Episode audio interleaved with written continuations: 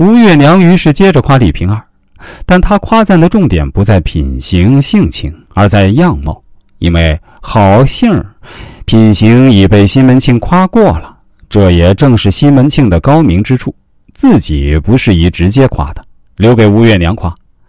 生得五短身材，团面皮儿，细弯弯两道眉，且是白净，好个温客性年纪还小，不上二十四五。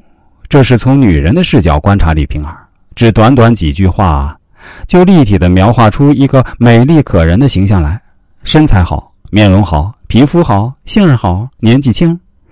吴月娘集中夸色，投西门庆所好，正中其下怀。再看西门庆如何回应。啊你不知，他原是大名府梁中书妾，晚嫁花子虚家，带一分好钱来。小说没写西门庆说话时的情态，但从打头的“你不知”三字上可以想见其羡慕，以及觊觎的心理和嘴脸。而末句的“带一分好钱来”，简直就是垂涎三尺的贪婪丑态了。西门庆从钱财上入手介绍李瓶儿，正是迎合吴月娘贪财的心理，勾起她敛财的强烈欲望。果然，吴月娘为钱财所动，立马态度急转。他送盒来，咱休差了礼数，到明日也送些礼物回答他。正是放长线钓大鱼，小投入大回报。如果李瓶儿手里没有一分好钱，吴月娘能休差了礼数，到明日也送些礼物回答他吗？正因为吴月娘与李瓶儿礼尚往来，西门庆与李瓶儿私通的暗线才得以接通。不经意的一段对话，各投对方所好，最后各得其所，其难以言状的性格、心理、情态、隐衷，皆活脱脱跃然于纸上。我们下面再来说，孟玉楼为什么见到西门庆就走？在小说第十一回。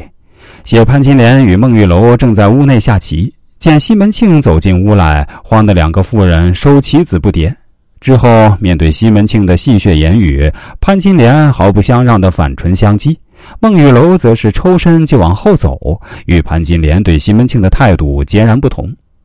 孟玉楼为何抽身而走呢？这是孟玉楼的高明之处。城府深、善机变的孟玉楼察言观色。便知西门庆急匆匆来找潘金莲，为的是一时冲动的寻欢作乐。孟玉楼待在此处，岂不成了不识趣的蜡烛？碍事碍眼，讨人嫌，为何不走？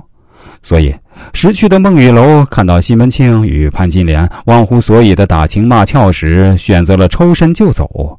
这与其说是孟玉楼想避开西门庆，倒不如说是忌惮潘金莲。潘金莲争强好胜。争宠夺爱的性格，孟玉楼了如指掌。